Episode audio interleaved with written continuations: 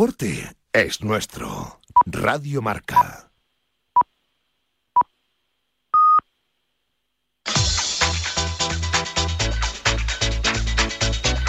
Al límite, con Fernando Soria.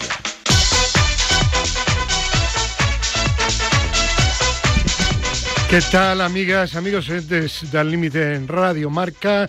Aquí estamos un domingo más después del programa del sábado con la tertulia para comentar en profundidad algunos de los temas deportivos que, ha sido, que han sido de interés durante la semana y que van a ser analizados por los tertulianos de nuestra tertulia al límite de la radio del deporte. Y estamos en esta ocasión con Víctor Parmeiro en la parte técnica y con Cristina Blanco en la coordinación, producción y también análisis de la actualidad deportiva. Primera comunicación telefónica de la mañana, Guadalajara, don Gerardo Cebrián, ¿qué tal? Buenos días. Hola Fernando, buenos días. Y nos vamos ahora hasta San Sebastián de los Reyes, donde se encuentra otra de las personas de nuestro amplio y brillante equipo de psicólogas y psicólogos, doña Gema Sancho. Hola Gema, ¿qué tal? Buenos días. Hola, muy buenos días. E, ese doña se me ha escapado, pero es que como te respeto tanto. bueno, muy bien. bueno, ¿qué tal? ¿Todo bien? Bien, todo bien, todo bien. Con ganas de jugar al pádel por la tarde. Al pádel. Bueno, depende del día, porque eh, llueve, no llueve dentro del día sol, lluvia. En cubiertas está bien. Bueno, sí, claro, claro, claro. Ten cuidado no te lesiones, ¿eh? No, no, no, Que es un deporte muy entretenido, muy divertido, pero muy agresivo. Sí, un poquillo, pero bueno, lo combino con gimnasio también y. Muy bien. Gerardo, tú sigues corriendo, ¿no? Sí, es un deporte menos agresivo que el, que el pádel y, y me permite organizarme a mi manera las carreras, ¿no? Puedo ir más rápido, más despacio, porque yo solo compito contra mí mismo. Bueno, pues es una, una lucha, una competición dura, ¿eh? Porque tu rival me consta que es bastante duro, ¿eh? Bueno, todo lo que yo quiera, ni más ni menos. bueno, Pero vamos, eh, eh. tanto pádel como atletismo como cualquier tipo de deporte, ¿no? Lo importante es estar activo. Muy bien. Y vamos a comenzar con un tema psicológico, ya que tenemos a Gema Sancho, declaraciones esta semana con ocasión del torneo de Roland Garros, el campeonato del mundo oficioso de tierra batida, en el que por vez primera desde hace creo que 20 años no ha podido participar por la lesión que arrastra eh, Rafa Nadal y que se ha dicho que va a hacer lo imposible para el año que viene competir, estar en Roland Garros, pero competir de verdad, no tener un año únicamente de despedida, sino de salir a competir absolutamente a todos los torneos en los que participe. Pues bien, un tenista que ha sido pues de los 10 primeros de su quinta, de su época, top ten, Alex Correia, ahora un brillante comentarista de, tenis en diversas plataformas televisivas. Eh, se le ha entrevistado y ha hablado pues, de esta edición de Roland Garros. Y hablando del tenis ha dicho textualmente mi deporte es una trituradora psicológica. La erosión mental de este deporte es ultra exigente. Y máxime en un torneo como Roland Garros que es al mejor de cinco sets, es decir, que tienes que ganar tres más que el contrario para clasificarte para la segunda ronda y de ahí que ha habido ya pues algunas eliminaciones pues eh, sonadas como la de Sidner, como la del número uno actual del ranking del ATP el ruso Medvedev. Bueno, pues un deporte, como digo, psicológicamente tremendo y de ahí que gente, tenistas con una fuerza mental tan grande como Rafa Nadal, pues se hayan convertido en uno de los mejores, sin duda alguna, de toda la historia de este deporte. ¿No, Gema?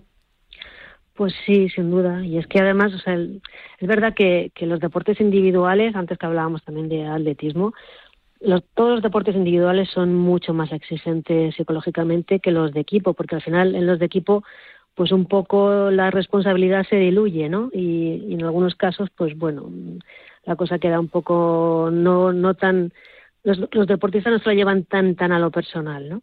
Y sin embargo, en un deporte como es el tenis, pues pues tienen que aprender desde, desde muy pequeños pues a gestionar sus emociones, a encontrar el nivel de activación óptimo, ¿no? Para, para realizar bien su juego, a manejar bien su estrés, ¿no? Eh, eh, controlar bien pues la trascendencia del partido, las expectativas que hay tanto externas como propias, ¿no? De cuál va a ser tu, tu ejecución, tu rendimiento en el partido incluso pues ya a determinados niveles, pues eso, la prensa, ¿no? los comentarios que se hacen, aprender también pues que, el error forma parte del juego, ¿no? Y, a manejar sobre todo los diálogos internos que se tienen durante el partido, ¿no? que es casi lo más complicado. Sí, y con una presión también yo diría, añadiría Gema y Gerardo añadida, que es el ranking de la ATP, porque no vale lo que hayas conseguido cada temporada, sino que va en función de la temporada anterior.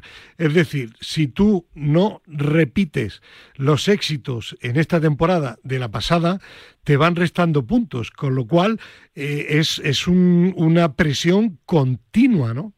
Claro, es que al final están sometidos a una presión constante de tener que hacerlo perfecto eh, cada día y eso es mm, imposible, vamos. Entonces, eh, tienen que jugar con, contra esa presión pues de ellos mismos, porque normalmente los deportistas individuales son muy autoexigentes y también pues de todo lo que les rodea, ¿no? Porque al final también forman parte de un equipo, aunque no no juegan como equipo, pero forman parte de un equipo y, y hay unas expectativas puestas en él, no solamente de, de, su equipo cercano, sino de lo que te digo, pues de la prensa, de todo el público en general, ¿no? Y hay que aprender a manejarlo. Bueno, yo, yo mm, creo que mm, la explico muy bien, Gemma, ¿no? Que, todos los deportes individuales eh, tienen ese componente, ¿no? Ese componente psicológico. No solo el tenis, ¿no? Eh, el atletismo, el, el, ciclismo, que es un deporte de equipo, pero al final también es una competición individual, ¿no? Eh, y otros muchos, ¿no? La natación, la gimnasia. Eh, yo creo que la cabeza es, fundamental, ¿no? Y respecto a lo que dices del, del ranking de la ATP, yo fíjate, es un ranking que no acabo de entender muy bien. No, no su funcionamiento, que lo entiendo muy bien, ¿no? Pero, no sé, me parece un poco irreal, ¿no? Que, que eh, ese sistema de puntos que eh, si pierdes, a veces te interesa perder para luego al año siguiente coger los puntos, no sé, es un poco extraño. Está pasando también ahora eso mismo en atletismo, ¿no? Con el sistema de clasificación por puntos para las grandes competiciones, ¿no? Los campeonatos del mundo o los Juegos Olímpicos, ¿no? Y, y aprovechando que has hablado de Rafa Nadal sí. y de su ausencia en Roland Garros y su intento de volver el año pasado, según me cuentan, eh, gente de su entorno, él donde realmente tiene el punto de mira puesta precisamente es en Roland Garros, pero en la final olímpica de París, donde como sabéis eh, las pruebas de tenis se van a se van a disputar en, en Roland Garros uh -huh. y, y, sabéis que es en tierra batida, ¿no? Y evidentemente yeah. al margen de todos los éxitos que ha cosechado en su maravillosa eh, eh, campaña deportiva, él sería un colofón magnífico, ¿no? El acabar como campeón olímpico. Bueno, ¿no? ya ha sido campeón olímpico en individuales y también campeón olímpico en dobles.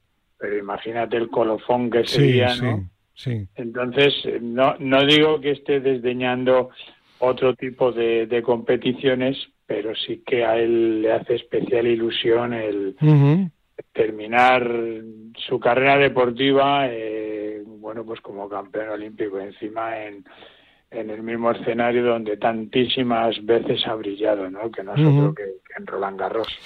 Bueno, pues eh, seguimos adelante, ya hablaremos la semana que viene de, de, Roland Garros, el domingo de la semana que viene se va a disputar, o se debe disputar, si el tiempo lo permite, la final, pero mientras tanto vamos a dejar que continúen pues esas eliminatorias y esas sorpresas que se están produciendo como sucede cada año en un torneo tan importante y sobre todo tan amplio. Hay muchos tenistas, la diferencia entre unos y otros es menor de lo que parece y al final si no tienes un buen día te puede ganar absolutamente cualquiera. Dicho esto, vamos a hablar ahora de ciclismo. Yo no sé, Gemma y Gerardo, si habéis seguido la reciente edición del Giro de Italia.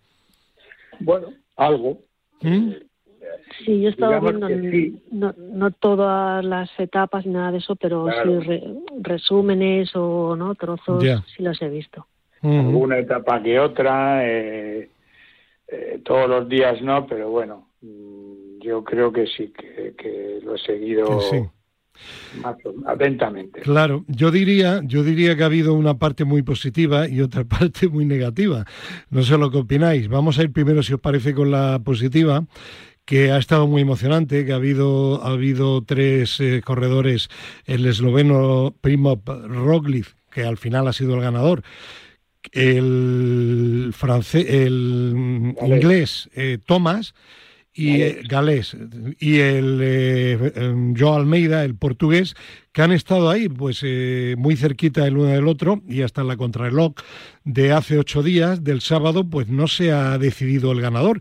Incluso si seguiste ahí la contrarreloj, hubo un momento en que se le, salió la, la rueda, la cadena. de la rueda a Roglic perdió como 15 o 16 segundos, parecía que ya no iba a poder recuperar los 30 segundos que le llevaba antes de comenzar la etapa Thomas, al final no solo recuperó los 30 segundos, sino los 15 y alguno más, hizo una contrarreloj impresionante. Y, mm, creo que es muy positivo que haya eh, carreras como el Giro, pues que tengan tanta emoción y que haya varios corredores con posibilidades hasta última hora, ¿no?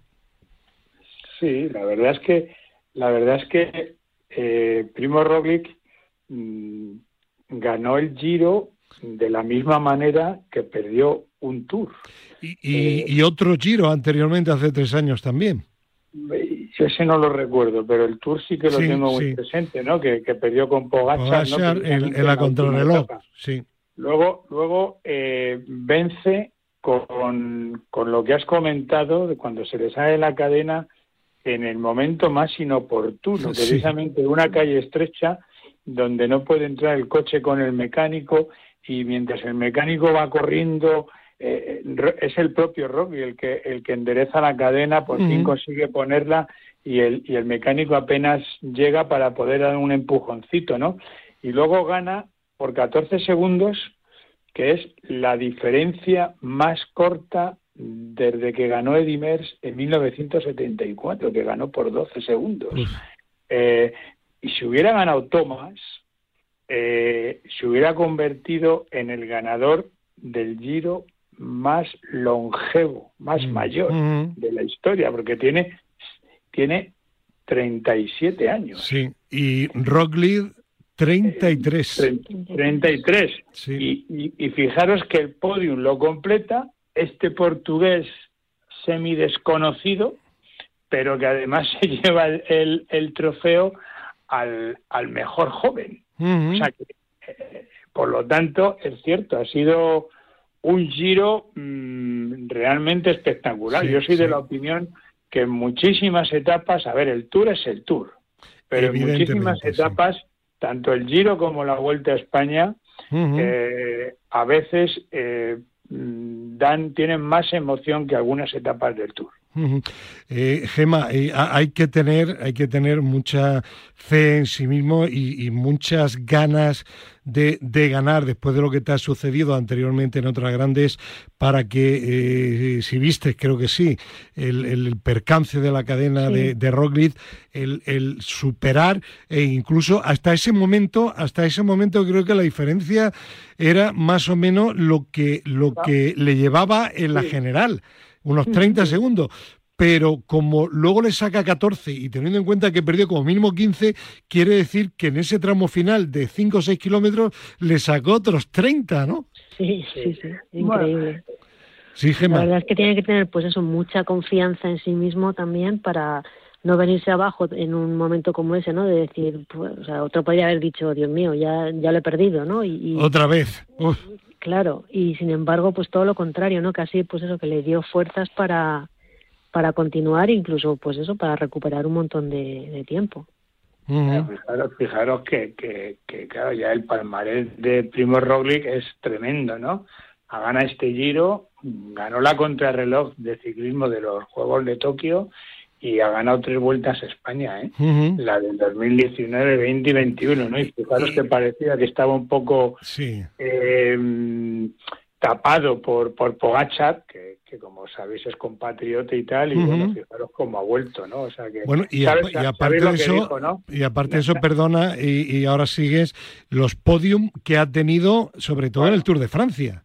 Sí, bueno, hablo, de victorias, no, de podium. Sí, pero es que normalmente no valoramos el estar en, el podium de, una grande, pero tiene un mérito tremendo. Estoy de acuerdo, estoy de acuerdo. De todas maneras, es un tipo bastante guasón, ¿eh? con un sentido del humor tremendo, ¿no? De hecho, dice que, que posiblemente ganó el Giro de Italia porque como tuvo que pararse, descansó. Que, descansó unos segundos. Claro, claro. O sea que sentido del humor no le falta. ¿eh? eh Gema, la botella medio llena o medio vacía, ¿no? Hombre, ya ves. Pero fíjate, eso es un reflejo de la fortaleza mental que tiene, ¿no? Porque precisamente el encontrarse una dificultad y, verla pues como un reto, ¿no? Y una oportunidad de, superarse a sí mismo, pues eh, es yo, un reflejo. Yo creo que este hombre se ha llevado ya palos, como el que comentaba anteriormente mm, Gerardo, en el Tour de Francia, que era, bueno, un tour que prácticamente eh, todos los comentaristas críticos decían que era suyo, ¿no? Y, lo pierde al final pero a pesar de que tenía, creo que era, igual me falla la memoria eh, Gerardo, pero creo que tenía casi un paro más de minutos de diferencia, ¿no? Es decir, que no parecía que pudiera perderla a la contrarreloj porque él es un especialista y la perdió. Entonces yo creo que este hombre, a fuerza de, de, bueno, también caídas, creo, en, el último o penúltimo tour y tuvo que abandonar, que este hombre, a fuerza de palos, pues al final, imagino que tendrá algún psicólogo, evidentemente, en el equipo, pues ha conseguido sobreponerse, ¿no? Y tener este humor tan extraordinario. Claro, digo yo que tendrá algún psicólogo, pero es que además, precisamente el sentido del humor es eh, algo que te hace, mm, pues eso, el ver las dificultades, como decías tú antes, ¿no? Con la, la, botella medio llena. Y eso ayuda muchísimo. Es un crack. Yo lo que tengo claro es que es un, es un fenómeno y es uno de los hombres que está en, en la cresta de la ola del ciclismo. Bueno, vamos ahora con lo negativo. Venga. Pues muy fácil. No solo ha habido un equipo. Vas a hablar de la de la escasa relevancia española, claro, un equipo Movistar, eh, no todos los corredores eran de eran españoles, lo cual no es tampoco nada malo, pero aunque Movistar ha conseguido algún triunfo de, de, etapa, no ha sido con un corredor español, no ha habido ninguno que haya estado ni siquiera entre los 10 primeros, creo que entre los 20 tampoco. Y la verdad es que aunque cada vez más cierto es que a la vuelta de Crista van muchos españoles y a la de Italia muchos italianos, no sucede igual en la misma proporción con franceses en el Tour de Francia, que es una carrera mucho más abierta, más internacional, pero a pesar de todo eso, pues la verdad es que me dio pena, rabia, pues, pues iba a decir vergüenza, pues casi también, ¿eh? el ciclismo español no está apoyante. El ciclismo español está en crisis. Hace tiempo que no tenemos un, un verdadero crack, un, un, líder, ¿no? Como, como en su día hubo otros, ¿no? Eh, no, no voy a citarlos porque muchos están salpicados por el dopaje. por si acaso, sí.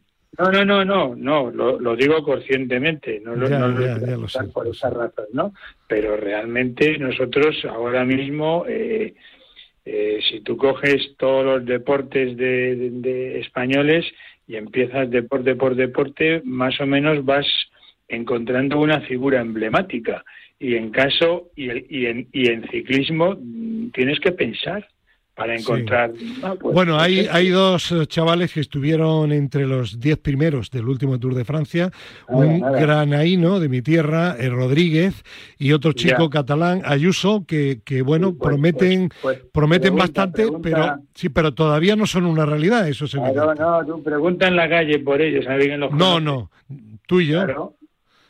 claro, o sea, ese es el problema, ¿no? Entonces, el papel de España en el Giro de Italia en el ciclismo pues ha sido pues pues eso es la es la, la, realidad de lo que tenemos en estos momentos. Sí sí. Bueno dice Víctor Palmeiro que mi paisano Carlos Rodríguez campeón de España. Pero pero sí Gerardo lleva razón no es todavía conocido en la calle hombre. Claro pero campeones de España muchos.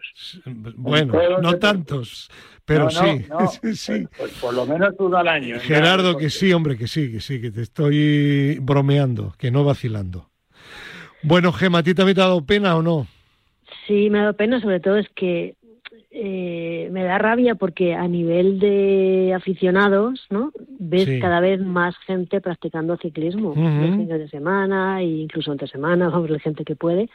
Y ves, o ves que es un deporte que, que gusta y que gusta practicarlo y que la gente pues sale, entrena y entonces debería, ¿no? De alguna manera decir, oye, pues si hay una base, digamos, ahí de, de personas que realmente lo practican y eso, pues que se vaya profesionalizando y salgan buenas figuras, ¿no? Pero, ¿no? Pero bueno, es, es, un problema que eh, debatiremos más a fondo en otra, en otra ocasión. Porque me cuentan Víctor Palmeiro y Cristina Blanco que tenemos comunicación telefónica ya con el muy ilustre y querido profesor López Nombela. Profesor, don Luis, buenos días.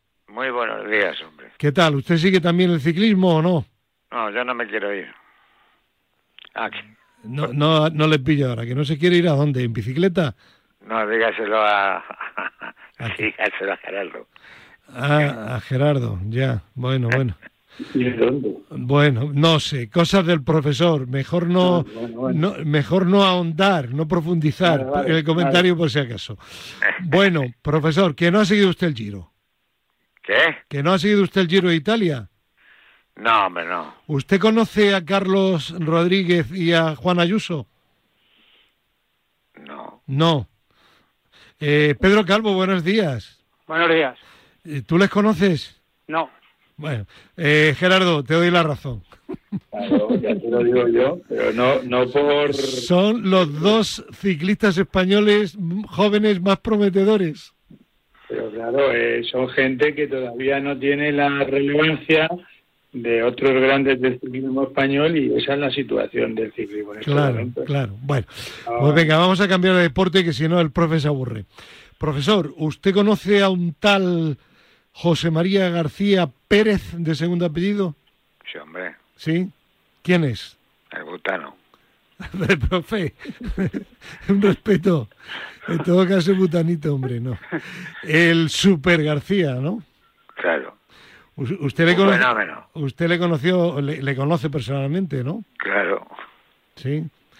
¿Buenas experiencias o no? ¿Eh? Que si ha tenido usted buenas experiencias con él.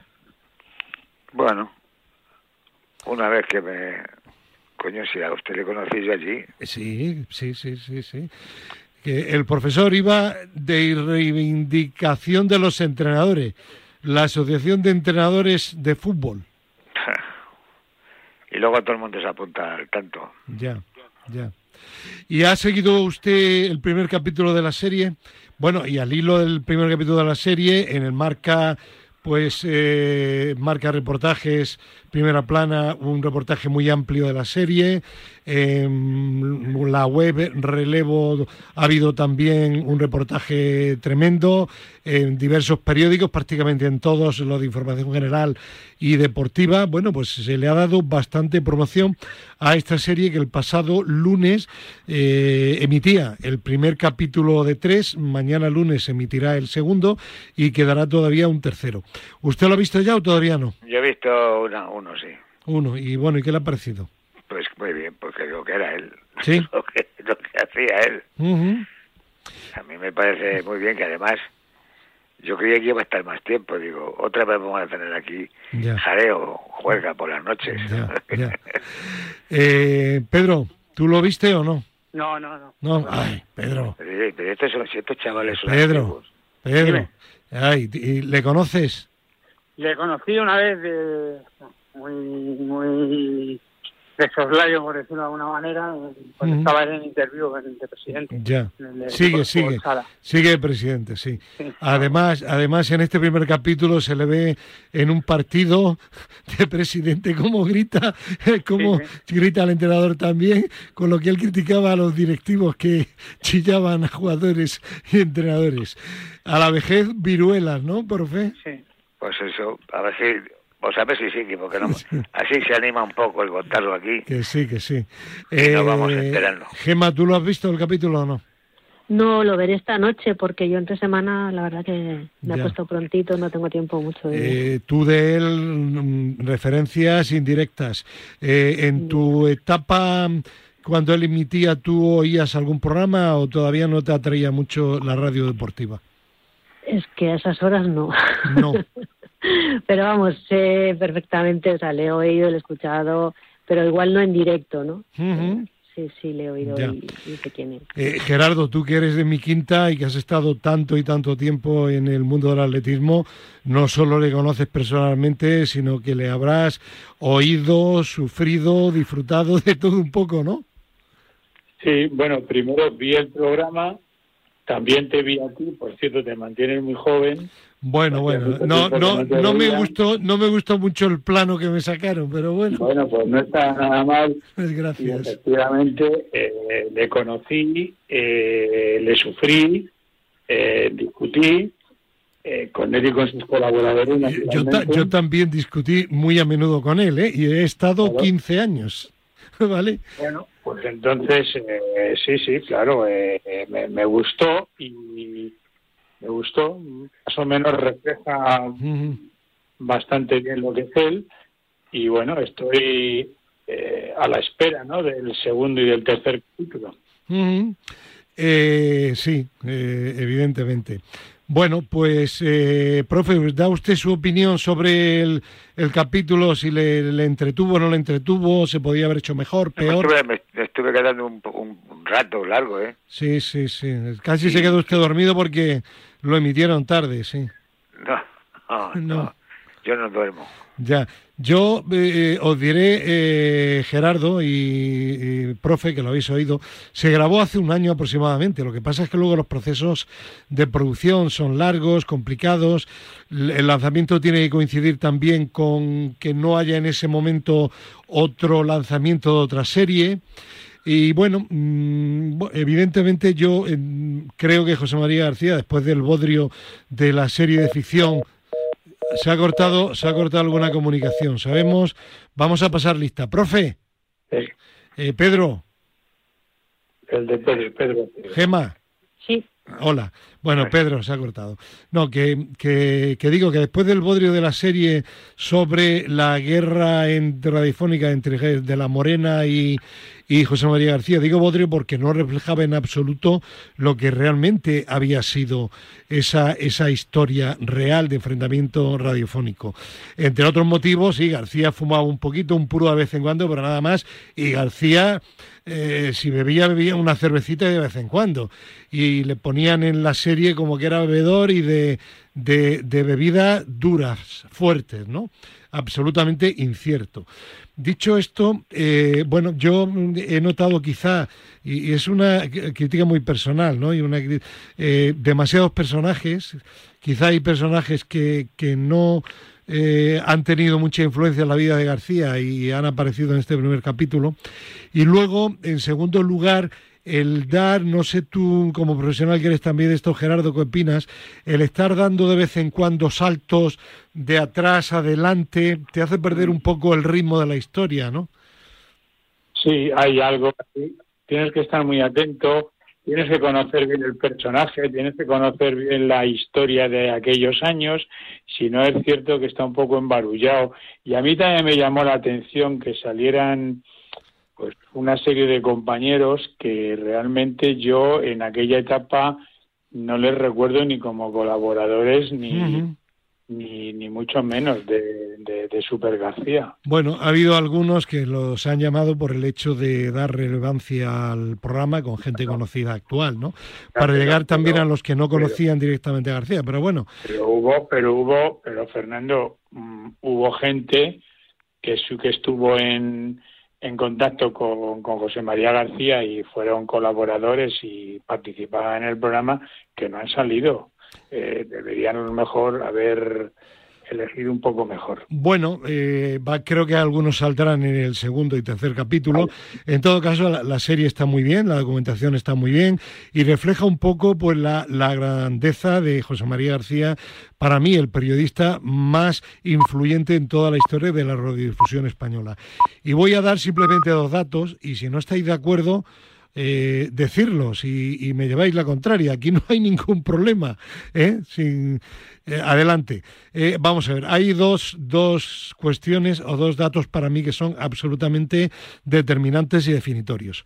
En primer lugar, la única cadena de radio desde que hay emisoras privadas radiofónicas en nuestro país que ha conseguido quitar la hegemonía en alguna ocasión a la cadena SER fue Antena 3 de radio, a pesar de que era frecuencia modulada, que por aquella época era únicamente una cadena musical y que empezó en el Mundial del 82 con cinco emisoras a nivel nacional. Y ello gracias a José María García y a gente que a, a rebufo, al amparo de José María García, creció y mucho. Antonio Herrero, Luis Herrero, Miguel Ángel García Juez, Carlos Pumares, José Luis García, etcétera, etcétera, etcétera. Goma Espuma, que también estuvieron en la cadena. Es decir, eso lo consiguió principalmente José María García y no lo ha hecho nadie más en toda la historia. Y en segundo lugar, un tema, un dato económico. García en el año 87-88 ganaba ya mil millones de las antiguas pesetas al año, profe. En aquella época los mejores pagados en España era la Quinta del Buitre, 200 millones al año de pesetas, que luego le subieron a 300, poco después. Butragueño, Michel, Sanchís, que luego le quiso fichar el Barcelona. Yo di la exclusiva por una entrevista que le hice en el Bernabéu antes de un partido de Copa Europa a Ramón Mendoza, que estaba enfadadísimo con el equipo azulgrana porque le había hecho una oferta tremenda y le tuvo que aumentar a 400 millones de pesetas al año. Y cuando se fue en el año 91, recordará, profe, recordaréis, Martín Vázquez al Torino, porque consideraba que el Real Madrid no le valoraba económicamente, le dieron 300 millones de pesetas al año. José María García ganaba más de mil en aquella época. Y luego el segundo dato ya súper concluyente. En el año 90 y algo, en el año 90 y algo, el futbolista más importante del mundo, ¿quién era? ¿Profe? En el 91. Sí, Pues puede ser, puede, pues hay tantos. Maradona. Bueno, bueno. Campeón del mundo en el 86, subcampeón del mundo en el 90 en Italia, campeón con, con el Nápoles dos ligas consecutivas. Bueno, Bueno, era, era el, me- el futbolista mejor pagado del mundo. Eh, Gema, ¿sabes cuánto ganaba Maradona en aquella época? ¿Cuánto? 5 millones de dólares fijos, un millón más de eh, dinero por el tema de la publicidad y luego 400 mil dólares por partido amistoso en el que participaba. Es decir, entre 7 y 8 millones de dólares al año. La peseta en aquel momento en relación al dólar, un dólar 110 pesetas. García ganaba ya cerca de 10 millones de euros, más que Maradona. Qué barbaridad. Profesor, Sí. a ver. Y, Y, y- y solo Y en una cadena de FM en España, ¿eh? y a mí me llamaban rojo por pertenecer, no, por estar metido dentro de la, de la Claro. asociación de entrenadores de fútbol, que me iban a meter en la cárcel claro. por rojo. Pedro, Es lo que dijo a, José a nadie le regalan el dinero. Si le daban eso sería por algo, porque era rentable, ¿no? Sí, por eso, que a unos le, a unos mucho y a otros poco. o Eh, sea, Pedro, ¿se te ha ido la voz otra vez? No, no, no, estoy aquí. Que, que digo yo que normalmente si te pagan mucho será por algo, ¿no? No, que me imagino que cuando te. Y, más en ese momento que tampoco había tantas cadenas de, radio ni, ni nada de esto. Me pues que, donde, donde iba, que yo sepa, que yo sepa, me o recuerde, que la, donde se iba la, la, la, la emisora que, que iba la levantaba. Sí, sí, se llevaba la audiencia. Sí, pero lo de Antena 3 de radio fue impresionante porque ya digo, empezó con cinco emisoras en FM y arrasó. Eh, Gerardo, sí. no, la pregunta es ¿cuánto dinero generaba?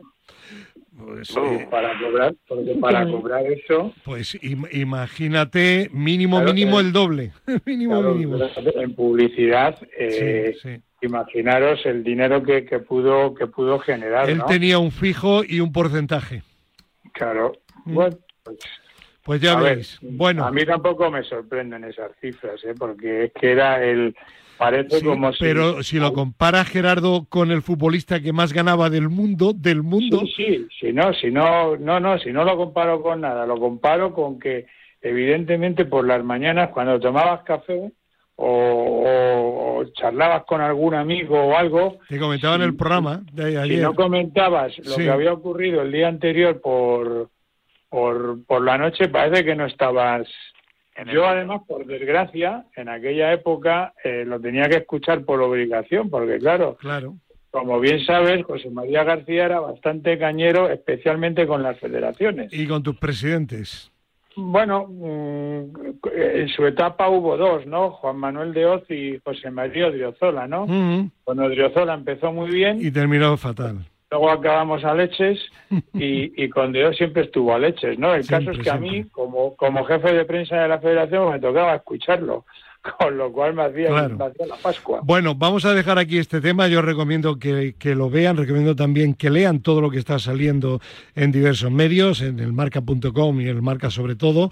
Y realmente, pues con los datos además que hemos facilitado aquí, que sepan realmente, sobre todo los que no tuvieron la oportunidad de seguirlo, los jóvenes de ahora, lo que fue y la influencia que ha tenido eh, los Luis del Olmo, Iñaki Gabilondo, actualmente Carlos Herrera, etcétera, etcétera, ganan también mucho dinero gracias al precedente que sentó José María García en su momento. ¿Alguna cosa más sobre este tema o cambiamos? Cambiamos. Eh, Gema creo que se tiene ya que ir, pero antes de ello, bueno, ¿qué nos dice del título del Sevilla? Séptima Europa Liga que han conseguido. Vamos, eh, como para temblar si tienes que jugar una final contra el Sevilla, ¿no? Hombre, ya ves, esto es ya palabras mayores, ¿no?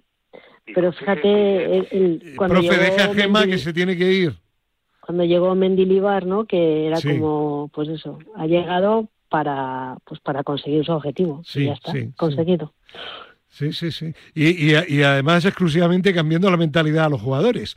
Además, se, ha, se ha visto, y ahora, perdón, soy muy breve, se ha visto que físicamente los jugadores del Sevilla no estaban mal.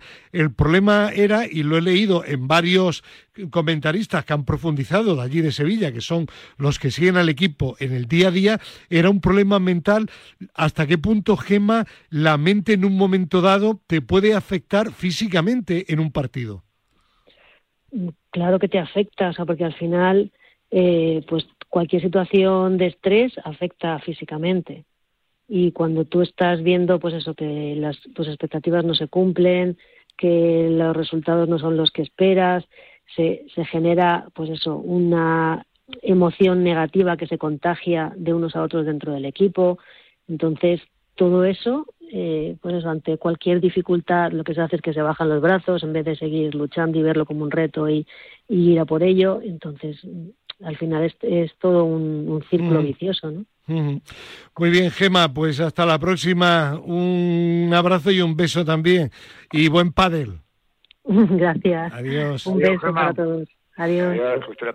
Bueno, iba, iba a hablar alguien y yo le corté. No sé si era Pedro o Gerardo. No, era, era yo que iba a decir que Mendilíbar llega a Sevilla para salvarle del descenso. Sí, sí, sí, sí, sí, ¿Eh? sí, sí, Y al final, después de 30 años de carrera... Le clasifica para la Champions del año que viene. Y, gana la Europa League, que es el, el triunfo mm, más importante ¿no? de, su carrera deportiva. ¿no? A mí Mendiriva siempre me, me, parecía un tipo muy interesante, un, un tío que cae bien, ¿no? Y, bueno, pues, pues me alegro muchísimo por él. Mm. Pedro, eh, como técnico, y luego hablará también el profe, eh, ¿cuáles son las claves del cambio tan grande que ha dado el Sevilla? a mí, mm, yo veo todos esos parámetros que habláis de, de la mentalidad, del físico y demás, y, y lo, a lo primero que voy es al posicionamiento del equipo y los jugadores posicionados cada uno en su sitio, en, sus posiciones habituales, no como con el otro entrenador que estaban fuera de sitio. Entonces, al final, ¿qué es lo que hace todo eso? Pues todo eso hace que el futbolista coja confianza y a partir de ahí viene todo. Cuando el futbolista coge confianza porque está haciendo lo que sabe hacer en, en donde lo sabe hacer, pues eh, parece que corres más, y todo lo contrario, lo que haces es que corres menos pero corres bien. Eh, parece que tienes más confianza en los pases y, lo que estás haciendo es lo que has sabido hacer siempre. Entonces yo creo que lo que le ha dado es esa estabilidad táctica. De hecho se demostró el otro día en la final. eh, el primer tiempo la Roma le plantea un partido muy complicado en la que no le deja jugar, que era su fuerte, y hace dos cambios en el descanso en el que le plantea otro partido a la Roma que ya no sabe ya no sabe la Roma qué hacer y, ahí por ahí se fragua un poco el, el llevarse el partido no entonces todas esas cosas son cosas de entrenador cosas de entrenador porque está muy bonito contarlas todo esto de ha llegado, les ha contado una película y, y los futbolistas ya mentalmente están nuevos. No, no, no. Futbolista al final, cuando tú le das confianza y él hace lo que sabe hacer, es como, como al final rinde. Si tú al futbolista, a Navas le tienes de, de extremo derecho y a, y a Jordán le tienes de central, pues al final no están contentos y, y no rinde. Profe, ¿está usted de acuerdo con Pedro sin que sirva de precedente? No, no es que no estoy de acuerdo. Que hay un entrenador que entiende de fútbol, que conoce el fútbol, que ha jugado bien al fútbol y que además no es un fantasma ni mm. ningún tonto, ningún ah, es, esas palabras bonitas, ni ni de ni de el cuarto de máquinas, mm. ni, ni de, como es medio medio bloque, bloque bajo, bloque, esto yo no, pero él ha dicho tú aquí, tú aquí, tú aquí, ¿qué es lo tuyo? Y ahora, ahora sé tú mismo. Y ahora que hay, cuidado que aquí no, que no me coma nadie. Y se acabó, mira qué fácil. eso lo entiendo y ya lo dije. Y, y bueno, es que era, una, una diferencia de, del Roma con el otro que parecía que estaba asustado, con todo el equipo atrás. Bueno, esto era que dijo, coño, y este que era tan listo con todo lo que ha ganado, es para quitárselo. Todo lo que ha ganado el Mourinho el otro día es para quitárselo. Claro, claro. Eh, por cierto, eh, ¿qué os ha parecido el comportamiento de Mourinho? Pues un tío que lloraba después del partido, como Guadir el chico, el de su paisano de usted. Ya. como en su, línea, ¿no? lo único que no me ha gustado ha sido también que he leído en algún sitio que tiró la medalla al público y no es, no es cierto. No la tiró. La, dio, pero, pero es igual de gesto feo que si la tira. No, no, pero a ver, no, pero lo digo desde el punto de vista de la hazaña con, lo, con la que se escribe, ¿no? Que es que parece que coges la medalla y en realidad no fue así. Que la pues pero luego le, luego le ponen un micro en la rueda de prensa y dice que él nada más que tiene las de oro, las de plata no las quiere. Ah, no estoy hablando de eso, Pedro. Ya, ya, sé lo que estás diciendo, que, yo no la regalo, Yo no regalo ni un cuarto puesto, ¿vale? No estoy, no estoy hablando del hecho de regalar la medalla, ¿eh? Cuidado. Pero una cosa es regalarla y otra cosa es tirarla él no tiró nada. Bueno, eh, yo sinceramente Gerardo me, me, pareció tan tan asqueroso y lo digo así de claro todo lo que pasó desde el minuto uno con este tipo que lo único que espero que mis compañeros que están la nueva horna que viene de entrenadores que, que vienen bien preparados no se fijen en este tipo para a la hora de, de actuar en un partido es lo único que espero porque es una vergüenza que el fútbol siga manteniendo un tipo que, que, actúa así en un banquillo. O sea, es lamentable en todos los sentidos. Y lo de la medalla te lo puedes ahorrar porque si se la quieres dar a ese niño, se la das luego cuando ha terminado todo. Claro, y no tienes que hacer la parafernalia de ir allí, vale, no lo has tirado, pero da igual, porque te lo van a sacar. Está claro, está claro. No, pero, eh, pero el matiz es distinto. Bueno, eh, lleváis... lleváis... el acto no me gusta y además ya he dicho que no regalo ni el cuarto puesto. Que Gerardo y Pedro, lleváis en razón los dos en el planteamiento. ¿Vale? Bueno, pues en esta ocasión, lamentable Mourinho y que los jóvenes entrenadores no, tomen nota. Bueno, no siempre ha sido así, pero en este caso. Que no, siempre ha sido así. Bueno, casi siempre. Hombre, por favor, no me digáis eso. Sí, Lo que pasa es que ahora ya está elevado a la potencia a la, máxima potencia, sí. claro, o sea, ha sido siempre así porque os recuerdo lo del dedo a Tito Vilanova. Os recuerdo lo del dedo en, un, en una final de Supercopa. Ya. Eh, que luego tuvieron que Xavi y Casillas calmar el tema de la selección, es que es que no, y es que ha sido siempre así, pero es que ya lo del otro día, realmente yo se habla, avergonzado. Se habla, se habla de, un castigo ejemplar de, la UEFA. O espero. Esperemos que efectivamente sea así, sobre todo para sentar un precedente. claro, de que no se puede permitir nada similar. Es que se, pues se permitía hasta meter los jugadores sin autorización del árbitro, un jugador que está fuera lesionado lo mete él sin autorización que, no nos ocupe más tiempo Mourinho, que tenemos otros temas que quiero abordar, ¿vale? Y se, se, acerca también aquí al, al, estudio Cristina Blanco. Hola Cristina. Hola, buenos días Fernando, ¿qué tal? Bueno, vamos, vamos a hablar ahora de la lista. Ayer hablamos de la última jornada de liga y hoy vamos a hablar de la lista para la fase final de la uh, For Liga de las Naciones de Fútbol que se va a celebrar en Países Bajos del 14 al 18 de junio. 13 cambios en la lista de Luis de la Fuente sobre la anterior. Eh, Cristina, tú que llevas menos tiempo en el periodismo y en la vida, porque eres más jovencita y quizás no has tenido todavía tiempo de sorprenderte mucho. ¿Te sorprendió la lista cuando apareció el pasado viernes o no? Hombre, a mí lo que me sorprende eh, son los cambios, porque son muchos, pero sí que es cierto que cuando nombraron a Luis de la Fuente se empezó a hablar mucho de eh, cambio generacional, de va a hacer su propio estilo, no se va a aferrar un poco a lo seguro, y ya lo dije en su momento y creo que hace bien en cambiar, en jugar a lo que él quiera y bueno, a mí la lista que ha sacado me gusta, sinceramente. Profesor.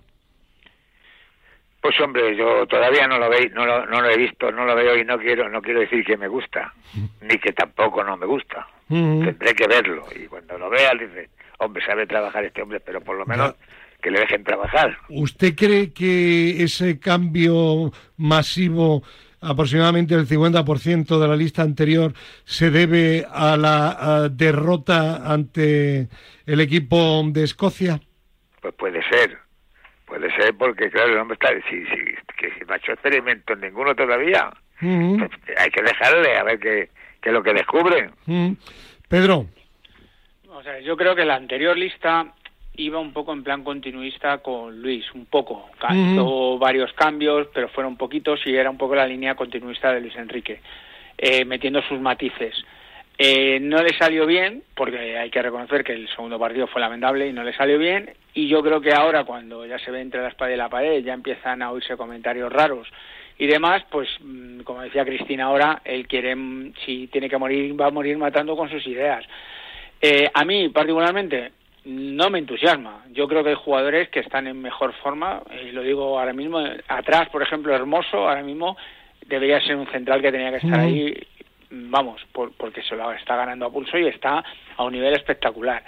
Eh, y luego arriba, pues chico, sí, mete muchos, pero trae a Rodrigo que hace un montón que no viene, cuando hay otros tipos de jugadores, saca a Ceballos, que entiendo que le sacará por el tema de la lesión, no sé, no sé. Yo lo único que espero, conociendo a Luis, que, que como dice Cristina, siga sus ideas y le salga sobre todo súper bien, ¿no? Porque, porque se lo merece, pero, me genera dudas. ¿eh? ¿eh? a mí personalmente me ha extrañado lo de Ceballos, salvo que sea por la lesión, porque Ceballos... Yo creo que es por la lesión, ¿eh? Claro. Y luego lo de lo de Nacho... Y lo de Nacho también me ha extrañado. Porque bien es verdad que últimamente ha jugado poco en el Real Madrid, pero ya, pero cuando le, perdóname, pero cuando le llevó también estaba jugando Claro, claro, claro. Y es un jugador que sabes que siempre cumple. y lo del Hermoso, yo te estoy diciendo lo del Hermoso. Tú sabes que yo he sido un, tipo muy crítico con el Hermoso, pero es que Hermoso está a un nivel increíble ahora mismo. Hermoso está de selección y, que no le lleve y mete a, Lenormand porque le han nacionalizado, bueno. eh, ¿qué, ¿Qué opináis del Lenormand o Lenormand, como se diga? Que es del equipo de, de Gerardo, de la Real Sociedad. Gerardo, ¿la has seguido tú o no? El segundo equipo, cuidado. Es tu segundo equipo, sí. Eh, bueno, coincido bastante con, con, Pedro, ¿no? Y también con el profe, ¿no? Pues no sé, no me entusiasma, ¿no? Eh, efectivamente veo la ausencia de Nacho y Ceballos y bueno, si es por lesión lo de Ceballos, pues, pues vale, pues lo puedo entender, ¿no? Lo de Nacho, pues no, no acabo de entenderlo, ¿no? Y, a mí Lenormand sí que me parece un gran central, ojo, ¿eh? Eh, yo no estoy diciendo que no, ¿eh? Yo no, estoy no, no, yo digo que me parece un gran central. Yo, ahora hay gente aquí que no sé si mi nivel de fútbol no es el que lo que debería ser, pero hay gente que ni conozco. O sea, yo hay nombres que digo, ¿y este de dónde ha salido? Eh, ah, David Raya. Ya. Sí, bueno, David Raya ya estaba en, con Luis Enrique, era el tercer portero. ¿eh? Sí, vale, era el pues, tercer portero. ¿Y, Bernat? ¿Quién es Bernat? Bernat, era el lateral izquierdo que tuvo el Valencia, que estaba en el PSG. Sí. Pues fíjate. Sí, sí. Eh, bueno, se fue al Bayern y luego del Bayern fichó por el PSG. Sí, sí. y luego hay gente que, bueno, sacamos a Nacho, porque ha jugado poco en el Madrid, bueno, y está Asensio ¿Qué pasa? ¿Que ha jugado mucho? Ya, no lo sé. Eh, bueno, son, son cosas efectivamente eh, que no sé, pues pero, pero bueno, él, él es el que tiene que elegir y lo bueno se lo va a llevar él y lo malo, sobre todo, sí que va a ir contra él. Si no pues sale me bien. quedo con eso, lo, lo, que dice Pedro. No, no me entusiasma. Luego ya veremos los resultados. Efectivamente, eso es al final lo que vale, ¿verdad, profe? Sí, señor y, tengo que decirle algo al señor Gerardo. Dígale, antes, de que se me olvide.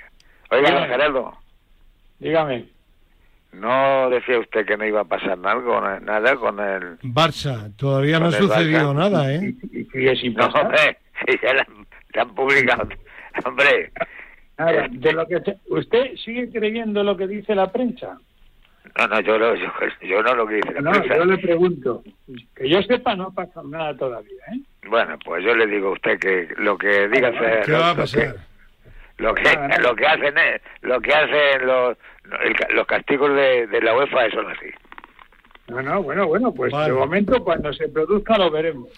Muy bien. Bueno, eh, por último, salvo que queréis añadir algo más sobre la lista, eh, el regreso de Jesús Navas, merecido. Hombre, ha ganado la Europa League. O sea, yo creo que se merece una oportunidad. Ya, otro momento para meterle antes no había excusa. Ahora. Una oportunidad. ¿Qué, decir? pero Cris, tú le estás viendo durante toda la temporada. Ya, bueno, pero que sí, pero que sí. No porque haya ganado la Europa League. Ya, pero es un poco, digamos que es como la excusa para poder meterle y, ahora. Y llevar a alguien y llevar a alguien del Sevilla. Claro. claro bueno, sí, no, bueno. ¿Cómo lo justificas? entonces, entonces la, la, la, la inclusión de Jordi Alba es porque porque deja el Barça. Claro. No, hombre, por, por, eh, lo de tiene también una explicación. Valde, Valde. estaba lesionado. Vale, sí, pero ya, llevas a Bernat. Ya, pero tienes que llevar a dos. no, no, no, puede ser una excusa que haya ganado la Europa League para seleccionarle. Vamos a ver, que yo no digo que esté mal eh, llevar a Jesús Navas, porque además Jesús Navas, si es un grandísimo jugador. Y conociendo la manera de jugar de Luis, en su idea, le va, le va a sacar mucho rendimiento porque eh, Luis es muy mucho de centro remate y, Jesús en eso es un especialista, lo hemos visto. Entonces le va a sacar mucho y además ahora está como si tuviera una segunda juventud pero que si analizas lo que ha hecho Jesús durante toda la temporada, hubiera tenido que estar en la otra convocatoria también. A eso, me refiero yo. Claro, bueno. Porque Jesús ya estaba así de bien eh, esta temporada. Bueno, ser buenos y lo que decía mm, eh, Cristina, de paso, queda bien con el Sevilla no, está, claro, Es un premio, es un premio y además le viene bien a la selección, o sea que eso está claro. Bueno, pues seguimos adelante y aquí tengo yo un par de temillas de dos jugadores polémicos. El primero aquí que hable el que quiera, ¿eh? pero breve. El otro día el Paris Saint Germain jugaba contra el Estrasburgo eh, los jugadores no lesionados van con el equipo, sin embargo Neymar eh, pasa del partido y del equipo y se va al Gran Premio de Fórmula 1 y se fotografía con algunos de los pilotos de Fórmula 1. El Paris Saint Germain pues le ha llamado la atención. Y es que cuando al final, digo yo, cuando al final a un jugador como Neymar, de, de, sus características anárquicas, le das además libertad y no le pasa nunca nada, pues al final no te extraña que haga cosas como esa, ¿no? Digo yo, ¿eh? Bueno, pues no os acordáis de Galen Bale, que se iba a jugar al golf. Sí. Ya está, pues ahora que el club actúe en consecuencia y, y le toque un poquito el bolsillo, verás cómo la próxima vez se hace menos fotos. Ese es el problema de este tipo de jugadores sobrevalorados, que al final son buenos y parece que llevan una... porque iba a ser el sucesor de Pelé. Entonces, claro, eh, son jugadores que, que al final lo tienen todo, eh, están, los tienen en un pedestal y, y nadie se atreve a decirles nada. Entonces, por eso hacen todas las cosas que hacen y por eso no llegan a ser nunca del nivel de, de los otros jugadores que hemos hablado siempre. Ese es el problema. Y, esperemos que los que vienen por detrás no sigan su misma línea, que hay algunos que están ya en esa línea. ¿Y quién es el segundo jugador que ibas a hacer mención? Que el, el señor Piqué, que se aburre y que el otro día hace unas declaraciones sobre el descenso del español y dice, ay, qué bien, qué gracia. El año que viene voy a ir al palco del español como presidente de la Andorra. Pues nada, que, se junte con Mourinho y los dos en un paquetito, ¿eh? Ya te digo. Y venga. A lo, mejor su amigo Roures, ha tenido que ver, ¿eh? Ya. Eso, lo mismo Roures. Ha tenido que ver un poquito. Me parece, me parece que, o sea, que, que lo haga Mourinho, que bueno, es un entrenador y evidentemente es un tío ya con pelos en el culo. Eh, Piqué, que encima ha sido un deportista de élite, Vamos, por favor. O sea, es que... Eh, bueno, eh, el señor Piqué debería de recordar, ah. debería recordar que eh, si él ganaba tanto dinero, treinta y tantos millones de euros brutos al año en el Barcelona, era porque el Barcelona puede jugar una liga en la que está también el español y hay aficionados del español. ¿Y qué hubiera él pensado si llega alguien del español o de cualquier otro equipo y cuando el Liverpool le da un baño en la Champions, la Roma le elimina en semifinales o el Bayern de Múnich en la temporada del COVID que le metió seis o siete goles, hubieran empezado de coña a decir, mira, Piqué, vaya baño que te dieron, no las veías y tal. Yo creo que hay que tener un poquito más de, de, de, de clase es un mal deportista. Ya. un mal deportista. Yo he visto el diccionario de la lengua española de la RAE y hay aquí una serie de calificativos que me vais a permitir que le voy a dar. Eh, oportunista, desaprensivo, cruel, todo esto es personas que no tienen escrúpulos, engreído, soberbio, porque del español dijo también que él tenía más dinero que todo el presupuesto de español, arrogante y sobre todo, ¿sabéis lo que le llamo? Niñato. Según la RAE, persona joven, presuntuosa e inmadura. Pues sí. ¿Añade algún adjetivo, Cristina? A mí me parece que ese tipo de comentarios es de un chulería. O sea, no, vamos, no tiene más. Y que me parece que para ser un profesional en el deporte. Una falta de respeto hacia un equipo que, que, que, bueno, que ha descendido, pues oye, que, que hay que respetarlo. Claro, pues por eso que es una chulería que no viene a cuento y que creo que como profesional pues es una metedura de pata bien gorda, pero que no, como no es la primera que hace, desgraciadamente no me sorprende. No me sorprende. el, karma del fútbol, el karma del fútbol es muy malo. Sí. Y lo mismo va al, campo del español, la última jornada de liga, el descendido y el español ascendido, ¿eh? Igual. El karma, El karma del fútbol es muy malo, ¿eh? O igual. Y a, lo mejor se ríen de él en Igual y le ¿eh? meten seis. No, bueno, ya no que le metan seis, sino que vaya descendido y el español ascendido. Que, eh, desde luego, él que ha sido. eso puede pasar, ¿eh? Como deportista, ha sido un gran jugador, sin duda alguna. Ah, eh, en el deporte, por encima de todo, está la deportividad. Y ese gesto es absolutamente antideportivo. Totalmente, ¿no? Lo que demuestra es que es un mal deportista. Y ya está. Y, es que no, no hay más calificativos, ¿no? Aparte de todo lo que han dicho de él O sea, eh, yo, lo que he dicho al principio, en un paquetito, los dos juntos, él y Muriño, y ala, a ferir vientos. Pues Muy bien, profe, que estamos, nos queda un minutillo. Bueno, Como hoy no está Buceta, ¿salud usted a alguien? No, lo que vuelvo a decir lo mismo, que, que no tiene respeto a la gente. Esta gente no... son, bueno, son niñatos. Profe, sí. sí. Profe, eh, ¿saluda usted a, alguien? ¿A quién? A, a, Pepón, a Rosa. No, no. No lo conozco. Eso, Fernando, eso es patrimonio de Chema. copyright de Chema. Eso, claro, hombre. eso, a ver, a ver.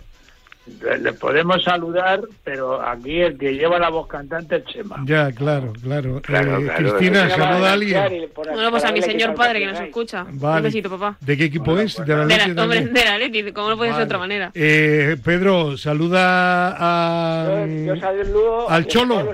Al Cholo, eso, vale. Bueno, que hoy, que hoy, atención. Programa número 315 de Madrid y se mueve en Telemadrid con Cristina Blanco también en un reportaje sobre un torneo de fútbol 7 para personas inclusivas a las nueve y media de la mañana en Telemadrid. Gracias, Víctor Palmeiro. Adiós.